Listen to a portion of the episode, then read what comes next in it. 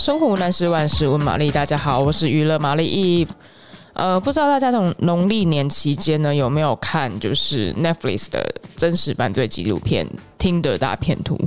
呃，这部呢纪录片呢里面讲的是说，一个自称是钻石王子。然后假装是霸道总裁的男生，就是赛门·李维夫。然后呢，他其实是呃长得也帅帅的嘛，然后谈吐幽默，很风趣这样子。然后呢，他就是在那个 Tinder 上，然后跟一些女孩子们就是配对，然后呢就交朋友。那如果他只是一个普通的恋爱故事，就不会有这部电影了。他他就是呢，呃，这个男生呢，他他是利用这个方式，然后假装自己很有钱，然后约会的时候就真的带女生，比如说坐私人飞机，然后住那种世界上最贵的酒店，豪华度假酒店，类似这样子。那接着呢，他就要对这些女生呢，就是施展骗术。首先呢，他会假装说啊，他自己被那个犯罪集团盯上，然后就说啊，我我受到一些威胁，然后跟这些女朋友求救。那女朋友呢，就是会因为看到他有危险，然后呢不忍他有危险，不忍他就是遭受更多的危险，所以就会去想办法去借钱。然后汇钱给他这样子，然后呢就是想要救他，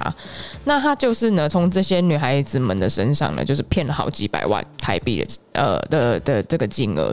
结果最后呢这些女孩子发现说他根本就不是富二代，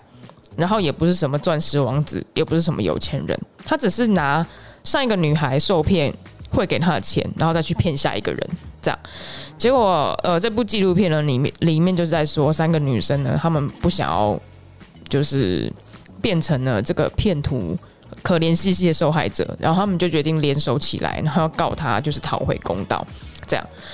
那就是我稍微讲一下这个约会诈骗犯、骗财诈骗犯的这个背景哦，就是 他当然啊，就是。赛姆·雷维夫，这不是他的真名啊，他的真名叫做西蒙·哈尤特。然后他是那个，就是出生其其实他其实是出生一般家庭。那因为他长期呢，就是呃混迹市井，所以就学会很多那种高明的话术，这样子。所以他就利用这些话术来骗大家。那他一开始呢，因为就是呃。在一个家庭里面，然后犯了一个窃盗罪这样子，然后因为那个窃盗罪的关系，就是他就跑去，因为他他怕被抓嘛，所以就赶快就是跑去别的国家。就他跑去别的国家呢，他就是靠爱情骗子这个方式为生。那他就是。被这三个女生呢，就是轮流指控，然后被告以后呢，最后呢，他被判就是十五个月的徒刑，就因为关到一半，然后因为那个新冠肺炎疫情的影响，所以他被关了五个月就放出来了。那他到现在呢，还没有就是还这些女生钱。那接下来呢，他竟然就是签约了一个经纪公司，然后打算进军好莱坞，还要拍恋爱实境秀。然后还打算要出书，对，就是非常离谱、非常夸张的一个情节，这样。所以其实大家呃，而且但但他现在当然啦，就是在 Tinder 上啊，或者是在 IG 上啊，他的账号都已经被停权、被永久禁用。但是他还是就是持续想办法一直曝光自己，而且他声称说：“哦，不不不，我是无辜的，我只是想要跟这些女孩子谈恋爱而已啊，我只是一个想要谈恋爱的一般人而已啊。”就是非常的。跟受害者之间的就是想法完全不一样，而且他也说，因为 Netflix 呃的电影跟真实他遇到的状况其实是不一样的，这样子 Netflix 那只是一方的说法，所以他坚称自己才是这些女孩子们的受害者，这样。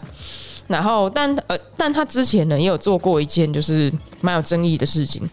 他之前呢还开了一个自己的个人网站，然后呢那个个人网站呢教大家怎么样去接近有钱人，然后去成为有钱人，用他一贯的手法。对，所以他对 他对自己的诠释跟大家就是世人对他的认知或者是法律对他的认知是完全不一样的。那他之前的那个呃保镖啊，还有一些司机啊。就是被他利用来做坏事的这些人，然后还有一些追踪他的警官呢。之前有上 podcast，就是 Netflix 呃做相关的 podcast 内容。那他们也揭露说，哦，当时他都是怎么做的这样子，甚至就是有他工作人员也受骗，就以为他是真的大富豪，就他根本就是一个嗯诈欺犯这样。那如果还没有看过《听的大片图》的话，真的很推荐要去看一下这部片哦，因为它里面真的很有趣。您可以看到它啊，有趣的点是说，他竟然不知道为什么挖空心思要去骗骗大家钱，哎、你好好工作不行吗？这样子，对，但是也就是让人家觉得说，为什么要利用呃别人的爱来骗取人家的财物？因为他跟这些女孩子交往，其实这些女孩子们可能都是对他付出真心，然后也是对他付出很多金钱这样。那他只想要就是呃获取自己的利益啊，就是真的蛮蛮不可取的。那推荐大家可以去看看《听的大骗徒》哦。那如果你喜欢我们今天的内容的话呢，欢迎按赞、订阅，然后分享给你的朋友。我们下次见，拜拜。